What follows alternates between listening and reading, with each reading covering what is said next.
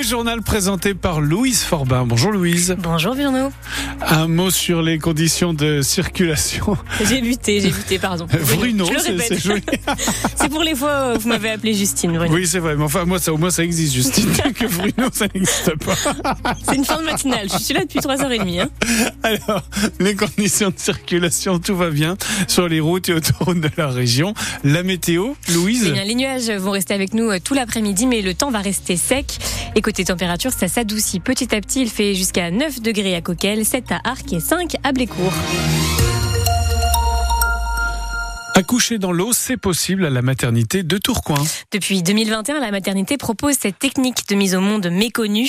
La maternité a été pionnière dans les Hauts-de-France. Plus de 60 bébés sont nés via cette pratique en 2023.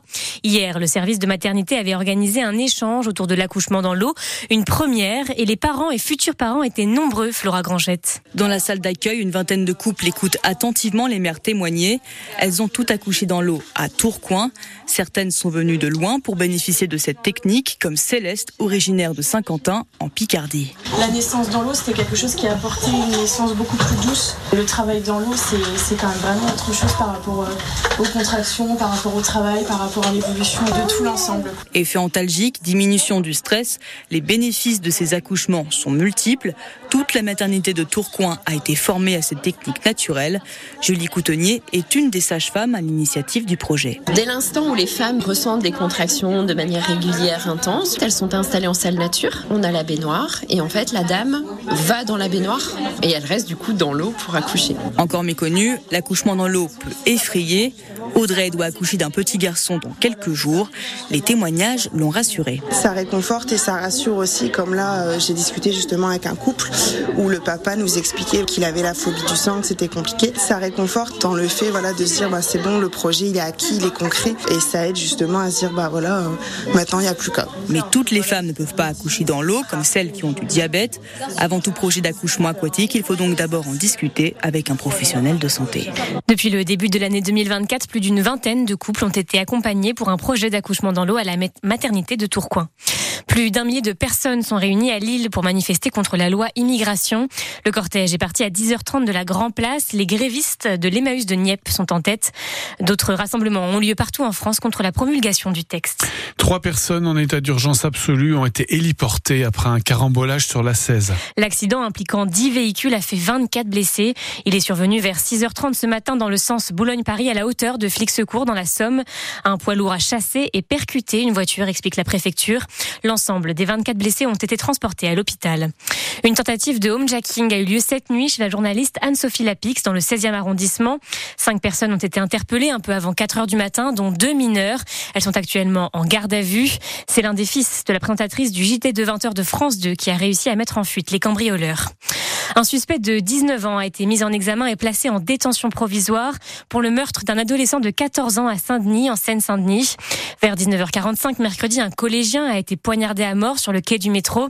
Il s'agit de la deuxième mort violente d'un jeune à Saint-Denis cette semaine, mais il n'y aurait aucun lien entre les deux affaires.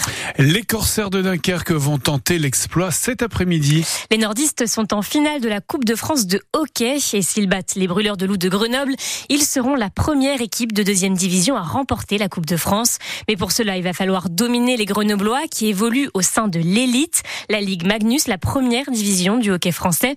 C'est eux qui avaient gagné la dernière édition. Le face-à-face sur le papier est donc déséquilibré. Pour les Dunkerquois, le plus important est ailleurs. Sylvain, Charlin, Sylvain Charlet est allé à leur rencontre dans leur rentre, la patinoire Michel Raffou.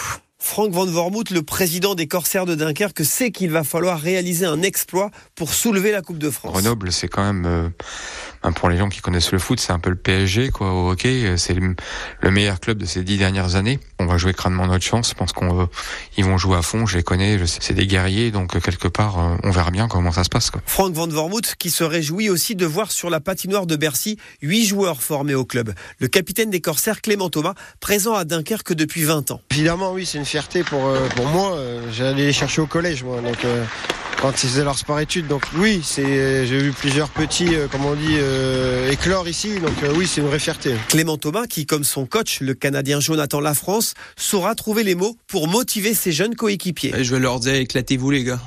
Donnez tout euh, qu'est-ce que vous avez. Puis en plus, on le sait que nos partisans là, ils, ont, ils vont ils vont être derrière. Je pense qu'on a on a presque une vingtaine d'autobus euh, qui vont partir de Dunkerque avec nos partisans. Ça va être un truc de fou. 1400 partisans des Corsaires font le voyage vers Paris, avec pour premier objectif d'assurer l'ambiance, comme lors des matchs à domicile, dans les tribunes de la patinoire Rafou. Et les bus de supporters sont partis tôt ce matin de Dunkerque pour rejoindre Paris. Ils sont 1400 à faire le déplacement.